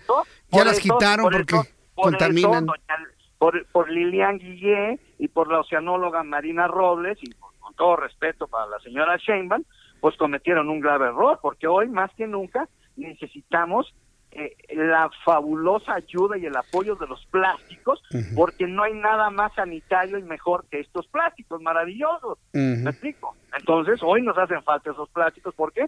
Porque tenemos que separar todos estos residuos biológicos infecciosos que tienen o que pueden ser potencialmente peligrosos por el tema del coronavirus, por le, ejemplo. Le acaba de pegar al clavo. Yo creo que el llamado es a que se reintegren las bolsas de plásticos en los supermercados porque nos van a servir para los mocos. Sí. Exactamente. Los mocos con coronavirus, claro. Así es, porque tenemos que cuidar nuestra salud, ¿no es? Sorprendente. Eso no lo razonaron, eso no lo razonaron. No, ni se, no, no, pues, ¿quién se, iba, ¿quién se, iba, a imaginar que una sopa de murciélago iba a provocar todo esto? Eh, exactamente. Entonces, por eso digo, necesitamos una mejor gestión de los plásticos, necesitamos acopiarlos, reciclarlos y valorizarlos energéticamente, como lo hemos planteado aquí. Bien, ingeniero. Bienvenida a la unidad de sustancias químicas, ya te iré dando los adelantos, como siempre, en exclusiva aquí en el Heraldo Radio para ti, mi querido Jesús Martín. Ingeniero Carlos Álvarez Flores, muchas gracias por la información, que tenga muy buen jueves. Igualmente, buenas noches. Hasta luego. Es el ingeniero Carlos Álvarez Flores, presidente de México Comunicación y Ambiente. Se necesitan separar los residuos mucosos, la mucosidad nasal, ya sea que tengan virus de influenza o tengan virus de coronavirus. ¿Cómo hay que separarlos? Ponerlos en una bolsa de plástico y no hay bolsas de plástico. Este es un llamado para que en la Ciudad de México y en varias partes de la República Mexicana se reintegren las bolsas de plástico en los súperes para comprar, porque el segundo uso que van a tener es disponer ahí todas las secreciones mucosas de las personas. Ahí está lo que acaba de comentar nuestro especialista el día de hoy. Esta es la oportunidad de oro que estaban esperando para dar marcha atrás a una decisión que no tiene ningún sentido. Quitar las bolsas de plástico para llevarse el producto, ¿para qué? Para que ahora nos den bolsas de papel, disque muy ecológicas a costa de los árboles y, y los bosques. Y, salen bien orgullosos con su bolsita de plástico. ¿Cuántos árboles mataste para hacer esta bolsa, perdón, de papel? Y ahí están bien orgullosos. Ah, yo soy muy ecológico, bolsa de papel. ¿Cuántos árboles te echaste para la bolsita de papel? Por eso nació el plástico, para salvar los bosques. Y ahora estamos dando pasos hacia atrás. Somos unos verdaderos cangrejos. Si ya se dieron cuenta de esto en todo el país, esta es la oportunidad de ahora para reintegrar las bolsas de plástico, para que le demos el segundo uso de disposición correcta de los residuos biológicos de la nariz y boca para las personas que se encuentran enfermos de catarro, de gripe común, de influenza, de coronavirus, de lo que usted tenga. Lo ha planteado el ingeniero Carlos Álvarez Flores aquí en este espacio. Después de los anuncios, le diré lo que ha estado diciendo Hugo López Gatel, el subsecretario de Promoción a la Salud. Él insiste en mantener la fase 1. La verdad, pobre hombre, debe ser complicadísimo tener la evidencia encima de una fase 2 de dispersión y tener encima la orden del presidente de mantente en la fase 1 al menos el fin de semana. Después de los anuncios regresaré con esto y le invito para que me escriba a través de mi cuenta de Twitter arroba Jesús Martín MX. Escuchas a Jesús Martín Mendoza con las noticias de la tarde por Heraldo Radio, una estación de Heraldo Media Group. Escucha las noticias de la tarde con Jesús Martín Mendoza. Regresamos. Son las 7.37, las 7.37 horas del centro de la República Mexicana. En estos momentos, Hugo López Gatel, subsecretario de Salud, responde a algunas de las preguntas de, de las personas, sí, de las personas que asisten a esta conferencia vespertina. Vamos a escucharlo. Es decir, el objetivo era tener una coordinación de todo el gobierno para poder coordinarnos con toda la sociedad. Y eso lo hemos logrado de una manera muy armónica desde que inició esta eh, epidemia. En las eh, sesiones del Consejo, perdón, del Comité Nacional para la Seguridad en Salud y del Comité Nacional de Emergencias, la más reciente ayer, ayer tuvimos una sesión conjunta de estos dos comités, hemos ido corroborando que las distintas instituciones que participan en los subcomités técnicos, específicamente el subcomité de enfermedades emergentes, son convalidadas, son ratificadas por la, el nivel superior de las dependencias de la eh, Administración Pública, es decir, las personas titulares de los ramos, de las Secretarías de Estado. Hoy, sin embargo, eh, hemos eh, participado en, la sesión del Consejo, está terminando en estos momentos, y fue productiva porque permitió, acaso una vez más, eh, corroborar que existe consenso entre instituciones y en este caso organizaciones sociales de muy variada naturaleza, orientación y atribuciones en que el plan integral que México inició con su monitoreo y alerta temprana en diciembre de 2019. Yo, creo que hasta ahí, ya, ya, ya, ya, se, ya da muchas vueltas Hugo López Gatel. Hace unos instantes respondía que no hay condiciones para decretar una fase 2 para poder establecer cercos, para poder establecer restricciones más intensas en México. Mire, no lo van a hacer, eh, quítame el fondo, ¿no? Por favor. No lo van a hacer hasta que López Obrador haga su fiesta juarista en Oaxaca. Ya después del domingo todo puede ocurrir, pero de aquí mañana, viernes, ni el sábado, olvídese, no va a pasar absolutamente nada. Y el manejo de las personas fallecidas en México ya nos vamos dando una idea cómo va a ser porque en este momento la Secretaría de Salud, además de informar que hay 164 casos confirmados de coronavirus, 448 confirmados como sospechosos, ha mencionado que hay un segundo deceso, pero es una persona que no han podido establecer si murió por influenza o si murió por coronavirus. Entonces esto ya nos da una idea de que podemos tener, si quiere usted, 500 muertos, pero después van a decir, no, o sea que apenas estamos haciendo las pruebas para saber de qué murieron. De verdad, esto solamente ocurre en México. Yo, mire, de toda la información que tenemos en el mundo, nadie ha tenido un burocratismo y un cuidado político insultante como este. No saben si murió de coronavirus o qué están esperando que les conteste el muerto o qué. ¿A dónde había ido? ¿Dónde estaba? Se sabe por la familia que viajó a los Estados Unidos pero están haciendo las pruebas para poder determinar y se anuncian si se trata del segundo fallecido por coronavirus. Pero imagínense todo lo que tenemos que esperar de tiempo y de, horas. Y no para que porque nos guste hablar de personas fallecidas, pero esto nos da una idea muy clara de lo que está ocurriendo. Mire, le voy a poner un ejemplo. México tiene 164 confirmados por coronavirus y 448 eh, sospechosos, posiblemente ya dos muertos y estamos en fase 1 y no pasa nada. Usted puede ir a donde quiera, no pasa absolutamente nada, siempre y cuando no sea una reunión de 5 mil personas, aguas, porque ahí sí le puede pasar de todo. Pero si es de 4.990, no le pasa nada, ahí usted puede ir sin mayor problema. Ya de 5 mil aguas, porque entonces ahí sí ya se puede contagiar. Soy siendo sarcástico, ¿no? Imagínense nada más. Entonces, ahora le voy a poner una comparación. Vamos a compararnos con Argentina que yo sé que a mucha gente pues, no le gusta compararse con los argentinos. Es otro tipo de país, son otro tipo de condiciones, es una población menor, sin duda alguna, pero tienen problemas económicos más graves que los mexicanos. Eso que ni qué. ¿Sabe cuántos casos confirmados de coronavirus hay en Argentina? Hay 128. En México son 164, en Argentina son 128 y hay tres muertos en Argentina. Ya cerraron todo el país. No entra ni sale nadie. Están en cuarentena total los argentinos. Y aquí estamos en libertad total los mexicanos con más situación de contagio que Argentina. Dice el presidente que dice el presidente que él respeta lo que hagan otros países, pero pues nos da una idea, ¿no? De lo que están tomando en cuenta otros países. Por eso le digo, mire, no espere la fase 2 ni hoy, ni mañana, ni el sábado posiblemente el domingo, posiblemente el lunes. Entro en comunicación con Rodrigo Barrientos, fundador y presidente de TED Innovación Tecnológica, quienes están, están, haciendo un llamado para que utilicemos más la banca digital ahora en estos tiempos de semi-resguardo. Rodrigo Barrientos, me da mucho gusto saludarlo. Bienvenido, muy buenas noches. Es Martín, buenas noches, muchas gracias por el espacio.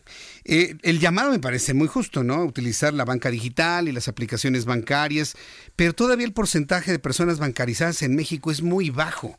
¿Puede de alguna manera significar algún beneficio el poder utilizar estas herramientas cuando hay muy pocas personas que tienen cuentas, cuentas de ahorro, chequeras, y muchos prefieren tener su dinero todavía bajo el colchón? Mira, e, es, correcto. De hecho, esta iniciativa nace de la Comisión, Nacional Bancaria de Valores, que promovió, e impulsó que los bancos hagan esta, esta promoción de que la gente use la banca en línea, evidentemente para dejar de ir a lugares concurridos como bancos. Te hablo de que en México hay alrededor de 83 millones de usuarios de Internet. De los 61 millones que son mayores de edad, el 75% cuentan con un servicio bancario. De las personas que tienen una cuenta bancaria, el 91% usa la banca en línea. Sin embargo, las cosas para las que se usan es consulta de saldo, transferencias y pago de servicios. Es decir, la gente, y, y, el reto aquí es que la gente no conoce todo lo que puede hacer en la banca. Entonces, el primer reto que nosotros identificamos para los bancos es empezar a hacer pues promoción sobre todo aquello que se pueda hacer a través de la banca en línea en estos tiempos de crisis. Sin embargo, como tú lo dices, eh, el verdadero problema es el enrolamiento. Hoy falta mucha gente por bancarizar y ese es ahí donde, pues desafortunadamente, ya no da tiempo para una campaña de banca digital para poder hacerlo y estar en tiempo en, un escenario de, de, pues, de esta pandemia que ya, que ya tenemos presente. Entonces, por un lado, bueno, la gente que ya está bancarizada, te hablo del 91% ya usa banca en línea, será pues, eh, invitarlos a jugar ya todos los, los, servicios que ofrece y empezar a descubrir, también invitar a los bancos a pues, hacer estas campañas de educación para que la gente conozca todo lo que implica eh, lo que se puede hacer a través de, las aplicaciones móviles. Y también ahí hablamos también de un, un tema derivado que son las compras en línea, en donde eh, nosotros eh, en TED operamos varias, varios comercios electrónicos de empresas multinacionales y hemos visto que no hay cifras sociales todavía, pero un crecimiento de un 15 hasta un 60% de lo proyectado en condiciones naturales. Entonces, esto nos habla de que vienen retos. Ahorita lo que más se está consumiendo es farmacia, abarrotes, higiene personal, limpieza, alimentos para mascotas y comida en, en, en términos generales. A esta parte, sí, la, la banca está, está preparada, pero aquí viene un problema adicional, que es el tema de la logística, que es un problema derivado, donde México no está listo, no tiene la infraestructura suficiente para atender la sobredemanda que hay en este momento. Te pongo un ejemplo. Nosotros operamos una plataforma que se llama centralenlinea.com de la central de abastos. Hoy los compradores de la central de abastos ya nos están diciendo que hay desabasto de productos de limpieza, de, papel de baño, por ejemplo. Y esto es alarmante porque estás hablando del mercado más grande del mundo, las abastos. Entonces, México con estas compras de pánico, pues está empezando a generar condiciones para las que no estamos preparadas. Por un lado, pues sí, la banca, eh, quien ya está bancarizado, pues sí, sí, sí ya tiene que empezar a usar esto para evitar la visita al banco. Y la otra es el consumo en línea, está creciendo y ahí sí, sí invitamos a las personas a, a este, hacer consumo en línea, pero también de una manera prudente y tener paciencia, porque de verdad que las condiciones en México de infraestructura de logística no están preparadas para tanta demanda. Correcto, bueno, pues yo siempre he pensado que este tipo de, de opciones son una gran ventaja para poder facilitar la vida y hoy más que nunca. Pero hay personas que también me han comentado que este tipo de servicios, el estar precisamente en un servicio bancario, pues implica un, pago de comisiones. Hay eh, inclusive iniciativas eh, en el Senado de la República para poder quitar comisiones, las cuales no han fluido, pero vaya, es un asunto que está ahí en veremos. ¿Cómo podemos lidiar con estos servicios y los pagos de comisiones cuando se trata de nuestro propio dinero?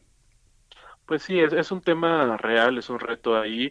Eh, hoy sí, sí presenta un, este, un reto adicional, el, que sí se requiera pagar una comisión. Desafortunadamente, como dices, no ha habido todavía una situación de un punto medio donde pues ya se incluya dentro de, del servicio bancario esta, estos servicios digitales adicionales, porque hoy sí se cobran adicionales. Existen algunas alternativas que ya están eh, eh, en marcha, como por ejemplo CODI, que eso no genera comisión, pero desafortunadamente hoy la fase de CODI es todavía entre personas físicas. Son muy pocos los comercios que ya han podido implementar CODI para transacciones entre personas físicas y morales. Entonces, sí, desafortunadamente el coronavirus nos llegó en un momento en el que en esa parte no estábamos preparados y sí, definitivamente en un México donde pues mucha gente vive al día, pues esa comisión adicional sí genera pues algo que, te hace pensarlo, ¿no? Bien, pues yo quiero agradecer mucho esta opción, Rodrigo Barrientos, el poderla aclarar, que el público la conozca. Vamos a profundizar en eso porque estamos precisamente en el momento en el que tenemos que echar mano, pues prácticamente de todo lo que podamos hacer desde casa. Rodrigo Barrientos, muchas gracias por este tiempo. Jesús Martín, muchas gracias. Gracias, hasta luego, muy buenas noches. Bueno, pues esto es lo que nos ha comentado Rodrigo Barrientos. Son las 7.49. En, en mi en mi resumen de, noticias, eh, me faltó informarle que hace unos minutos el canciller Marcelo Ebrard, el secretario de Relaciones Exteriores Marcelo Ebrard, informó mediante su cuenta de Twitter que le propuso al secretario de Estado estadounidense Mike Pompeo que las medidas para evitar la propagación del COVID-19 no paralicen la actividad económica y la frontera continúe abierta al comercio y al trabajo. Ya muy tarde, secretario, hombre, eso ya lo acordaron los gobernadores de Tamaulipas, de Nuevo León y de Coahuila con su contraparte tejana de mantener abierta la frontera con todas las medidas de seguridad necesarias.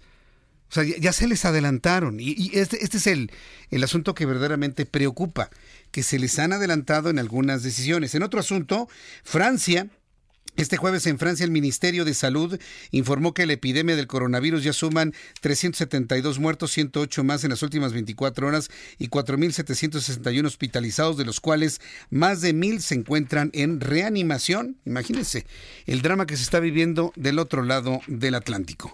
En la línea telefónica tengo a Juan José Sirión Lee, académico de la Facultad de Derecho de la UNAM, presidente de México y el mundo vapeando.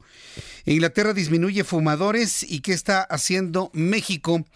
Juan José, Juan José Sirión Lee, me queda claro que mientras estamos preocupados por el coronavirus, hay otras actividades humanas que afectan más la salud, ¿no es así, Juan José? Así es, una de ellas es el tabaquismo, como bien lo comentaba. El tabaquismo, sí.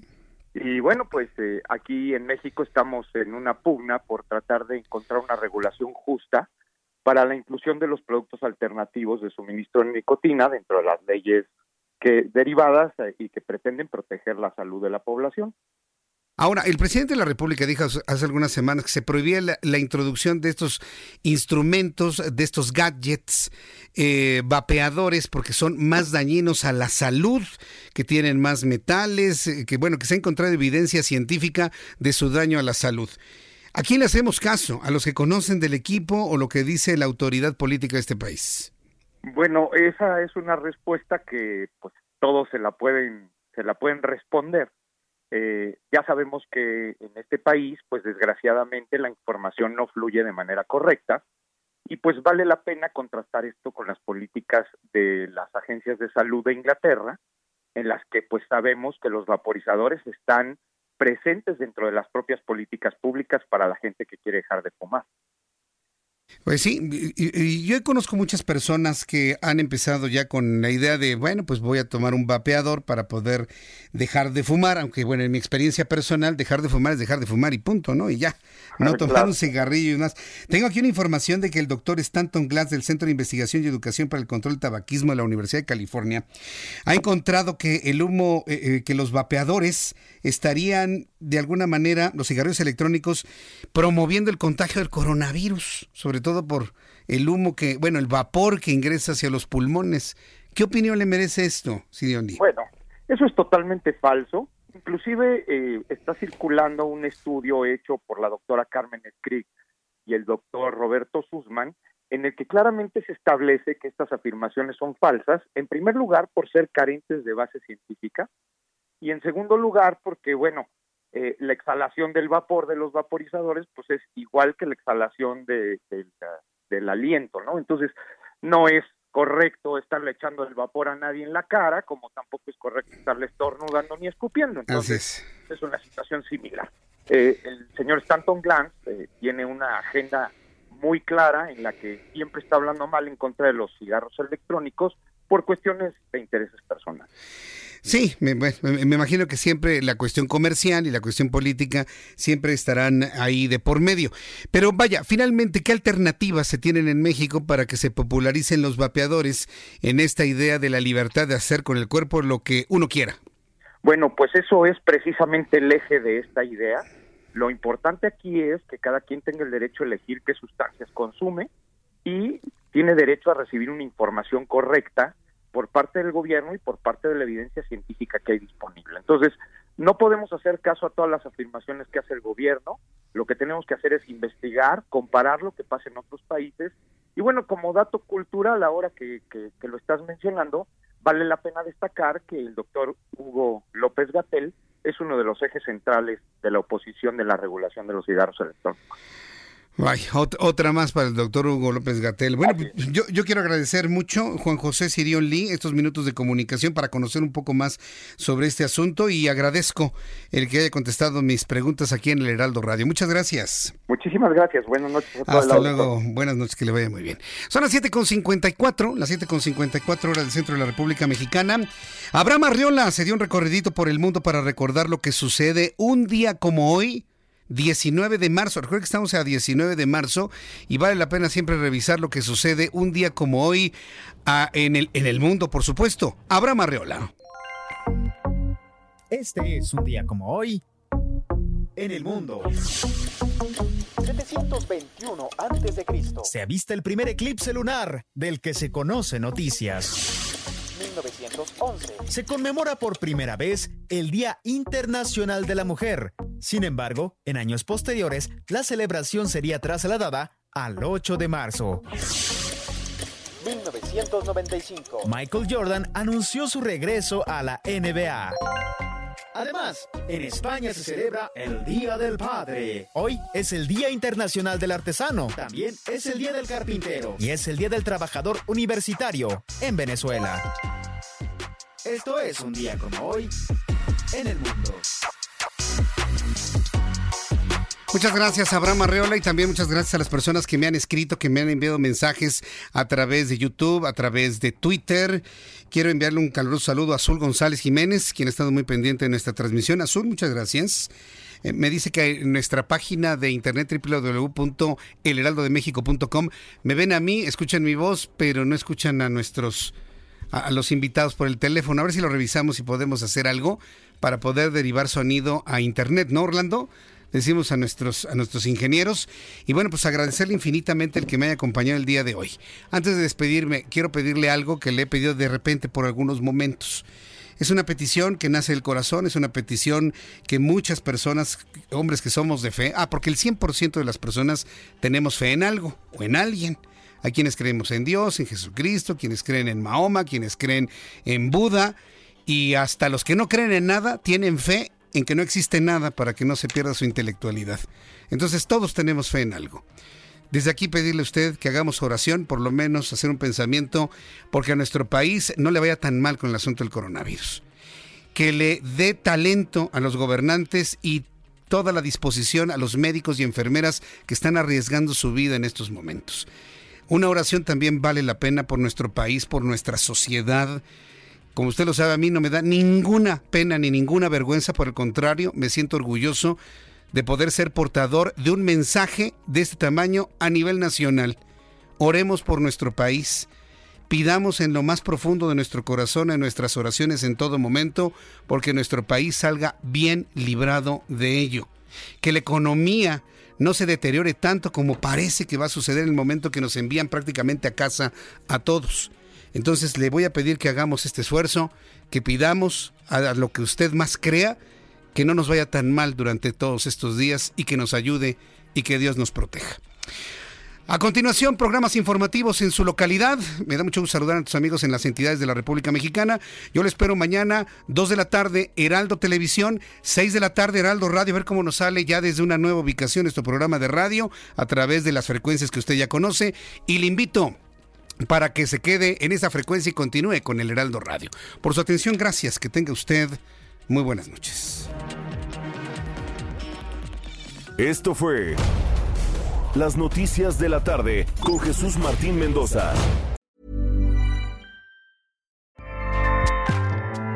ACAST powers the world's best podcasts. Here's a show that we recommend. The Real Housewives is a guilty pleasure for most, but if you're looking to not feel guilty about that pleasure, tune in to Everything Iconic with me, Danny Pellegrino, where I break down all the messy moments and behind the scenes antics of Bravo's popular franchise. And on Everything Iconic, I also interview celebrity guests like Kelly Ripa, Kiki Palmer, Drew Barrymore, Cameron Diaz, and more about their guilty pleasures, their past work, and so much more. So if you're pop culture obsessed and find yourself watching way too much reality TV like me, tune in to Everything Iconic with Danny Pellegrino wherever you listen to podcasts. ACAST helps creators launch, grow, and monetize their podcasts everywhere. ACAST.com.